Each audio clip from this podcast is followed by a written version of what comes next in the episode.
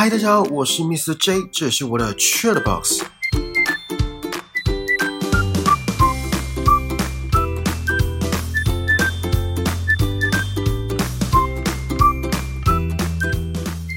久不见，大家真的是好久好久好久好久不见，是要多浮夸？我看了一下，上次是在十月九号跟大家分享《负面情绪的力量》这本书，然后停更到现在。其实我本来上礼拜就想录音的，可是上礼拜我喉咙干干的，还会伴随一点干咳，没有确诊，可是声音就是有气无力，直到今天还是有一点鼻音。可能老天是要我先独善其身，然后再造福大众吧。什么都推给老天爷。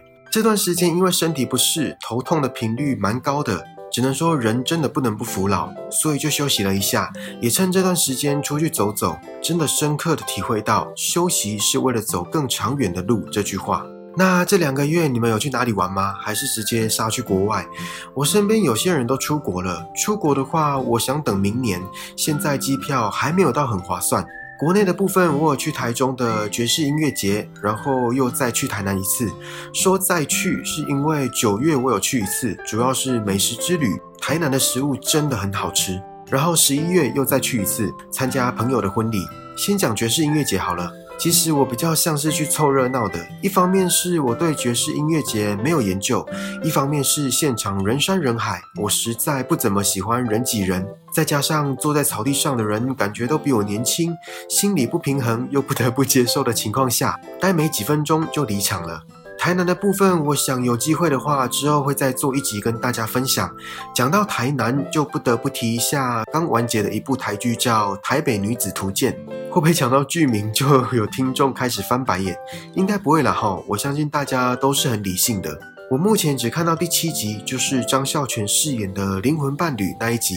我当初没有每个礼拜锁定，等到上映五六集之后，才一次追个两三集。然后看了前几集，我就心想：哇，这部剧真的很精彩诶！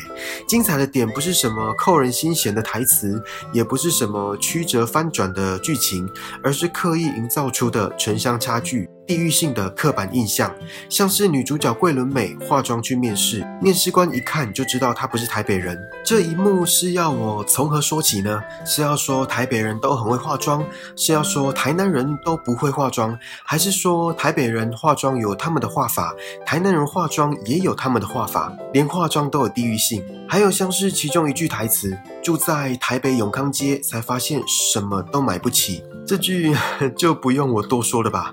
我相信寸土寸金的台北，连一张葱油饼都要加二十万的，真的，我真的深深的试着相信着。最后是第七集，就是我目前看的最新一集《灵魂伴侣》那一集。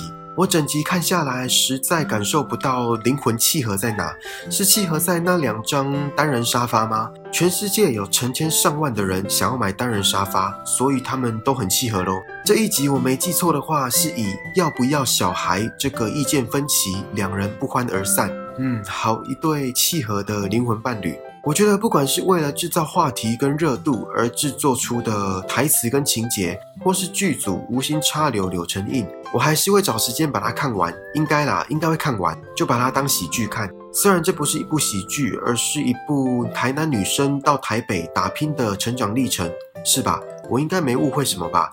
应该不是什么烈焰历程吧？不过我可以以这么轻松的心态去看这部剧，可能也是因为我不是台南人。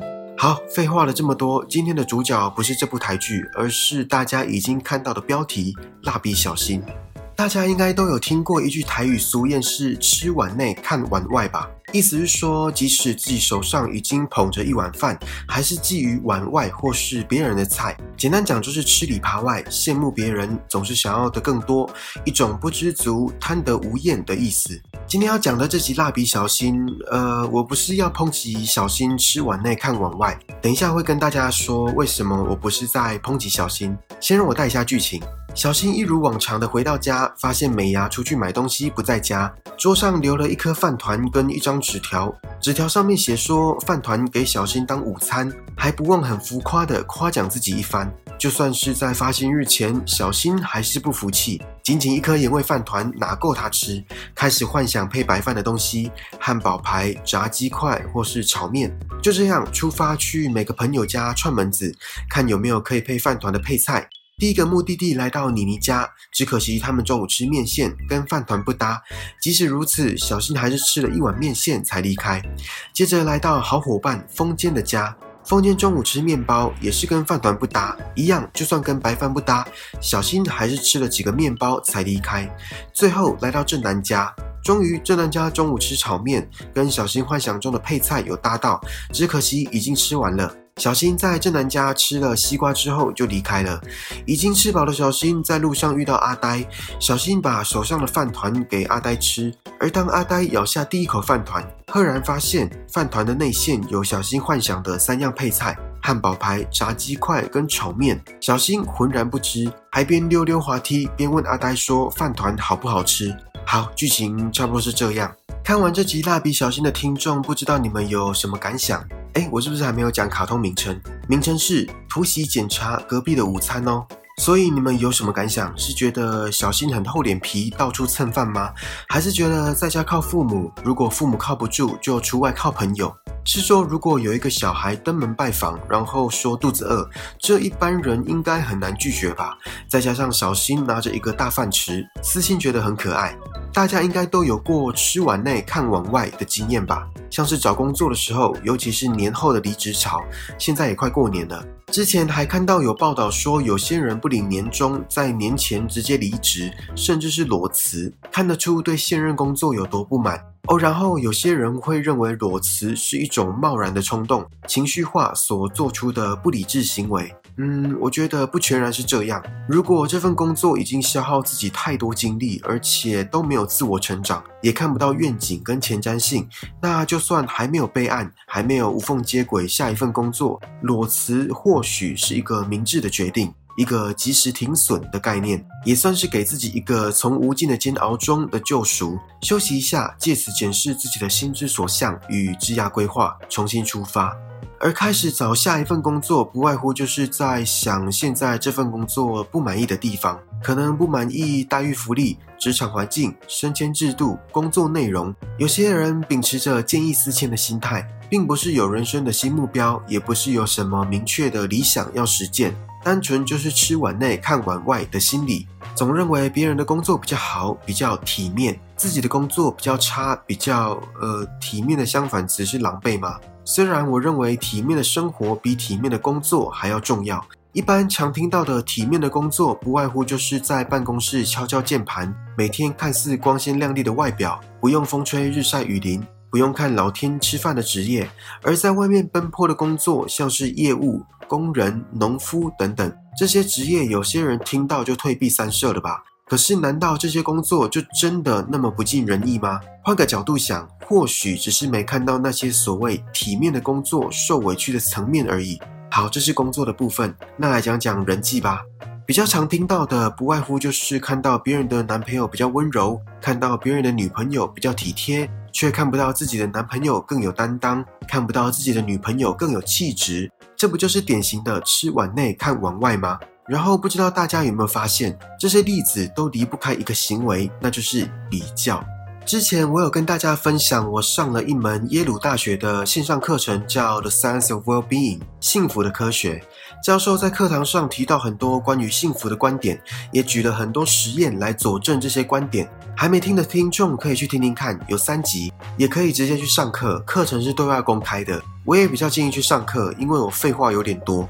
好，总之呢，在课堂上有提到，比较是感受幸福的绊脚石，比较也会让我们更不快乐。就像刚刚讲到的，看别人的工作比较体面，看别人的男朋友比较温柔，看别人的女朋友比较体贴，比较来比较去，却忘记珍惜已经拥有的，这真的是人类常见的弊病，难改的罪性。失去才懂得珍惜。讽刺的是，有了一次的教训，还不一定会学乖，依旧吃碗内看碗外。我觉得人不一定要安于现状，可是一定要珍惜拥有。哇，这句心灵鸡汤的浓度浓到要配一整缸的水才咽得下去。然后我想跟大家聊一个跟今天的主题没什么关联的话题。在卡通中，小新到正南家的时候，虽然正南中午吃小新认为可以配饭团吃的炒面，可是他们已经吃完中餐了。在小新哀嚎之际，正南连忙道歉，可是又随即疑惑说：“不对，我应该向你道歉吗？”这一幕就让我想到我在生活中常常遇到的景象，比如说有一位顾客跟小吃店老板问说有没有饮料可以喝，我听到的都是老板回说：“我们没有提供呢，不好意思哦。”在句子最后都会加个带有歉意语气的“不好意思”，不知道是基于礼貌，还是老板本身惯性道歉，先摆低姿态，好息事宁人。好啦，应该不是这样。我实在不太懂不好意思的点在哪。没有提供饮料，并不会造成顾客的不便，也不会造成在享受美食上的一个阻碍。再者，小吃店没有提供饮料这件事本身不会不合逻辑。如果没有提供调味料，比如说辣椒酱或者是乌醋，这才是更值得不好意思吧。好，这个例子可能不是每个人都能感同身受，因为现在很多小吃店都有提供饮料。那我来打个比方好了，这个情境比较夸张，也应该没有人会蠢到这么做吧。假设现在有一个人去麦当劳说要认养小狗，然后店员居然会说不好意思，我们不是收容中心哦。这个场景是不是很荒唐？一个因为对方耍蠢还要跟对方致上歉意的概念，在没有造成任何人不便的前提之下，店员因为没有提供该产业以外的服务跟商品而跟对方道歉，这逻辑应该不太对吧？哎，这只是假设的情境哦，没有在影射任何人。像是正南就没有义务要帮小新找搭饭团的配菜，却因为小新的哀嚎而自发式的道歉，随即又问自己说：不对，我应该向你道歉吗？是我的话，我会回答不用道歉。下次如果大家有遇到类似的场景，可以思考一下，那些不好意思真的有需要吗？我之前还看到说不好意思是台湾人的口头禅，这是真的假的？你们的口头禅也有不好意思这四个字吗？